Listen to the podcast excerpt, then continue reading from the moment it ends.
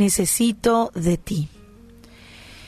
Y el satisfacer nuestras necesidades básicas es algo que continuamente vamos buscando.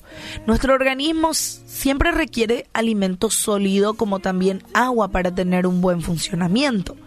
Y sentimos hambre cuando el cuerpo demanda nutrirse. De la misma manera sucede cuando el organismo necesita hidratarse y se produce justamente el ansia por beber los líquidos. Mateo 5:6 dice, bienaventurados los que tienen hambre y sed de justicia, porque ellos serán saciados. Y es interesante cómo Jesús ilustra esta bienaventuranza con necesidades básicas que el ser humano manifiesta. Todo con el propósito de, de que comprendamos lo siguiente, de la manera en que nuestro organismo necesita, ansía tomar alimento y beber agua, de manera incesante, así también tenemos que tener hambre y sed de justicia. Y en primer lugar, es necesario aclarar algo. Específicamente este versículo nos está refiriendo a que Dios intervenga para que se haga justicia en la tierra. No, no se refiere más bien a eso.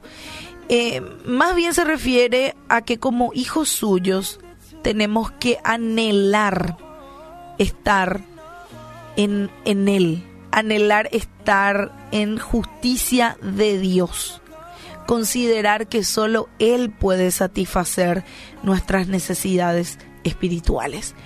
Al despertar cada mañana y ponerte a analizar tus mañanas, ¿tenés esa urgencia de buscar a Dios en oración al querer saciar el hambre y la sed, ¿sí? De Él, al igual que el hambre y la sed que a veces sentimos al despertar también cuando tenemos hambre, cuando tenemos sed.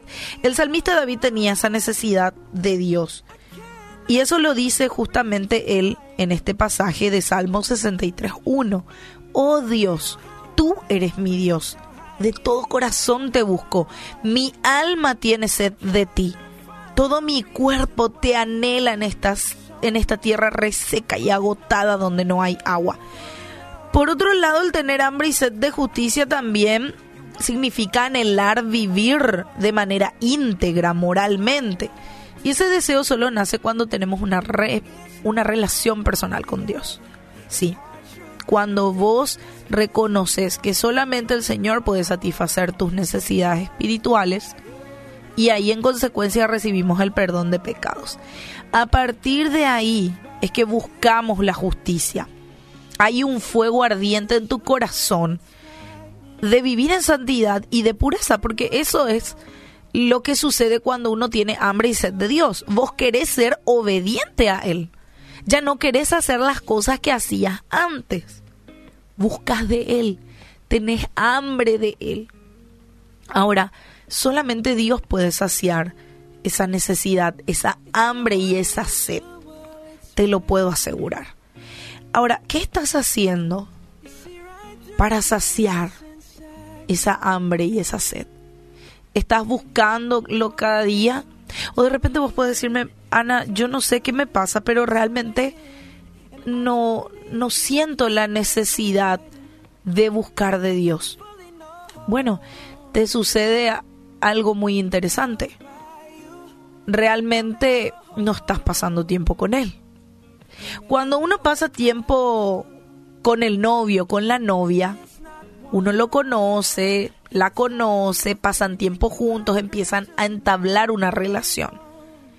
De antes ver a esa persona como un amigo, una amiga, o de antes verle como un perfecto extraño extraña, de repente empezás a generar sentimientos por esa persona.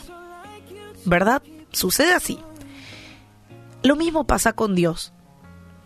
Cuando uno conoce a Dios, Dios empieza a cambiar nuestra vida y empezamos a conocer a Dios de una manera distinta. Lo empezamos a conocer como papá, lo empezamos a, ver un poco como Dios, lo empezamos a ver como nuestro sustentador y cada vez se va apropiando de nuestro corazón.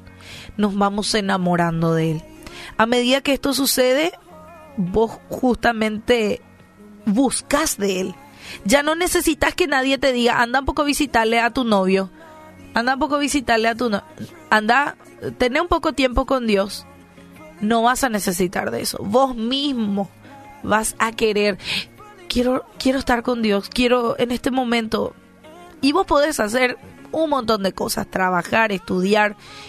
Y mientras ese afán de la vida va pasando, vos podés estar conectado con Él. Porque Dios no tiene solamente una casa. Eh, Dios no es como antes en el Antiguo Testamento, solo nos íbamos al templo y solo el sacerdote. No, ese velo se rompió cuando Jesús nació. Vos podés encontrarte con Dios donde vos quieras. Así que hoy tenés la oportunidad, Señor, dame más sed de vos. Quiero conocerte, quiero aprender de vos. Voy a empezar a leer tu palabra y, y quiero enamorarme de vos. Porque sé que necesito de tu presencia en mi vida.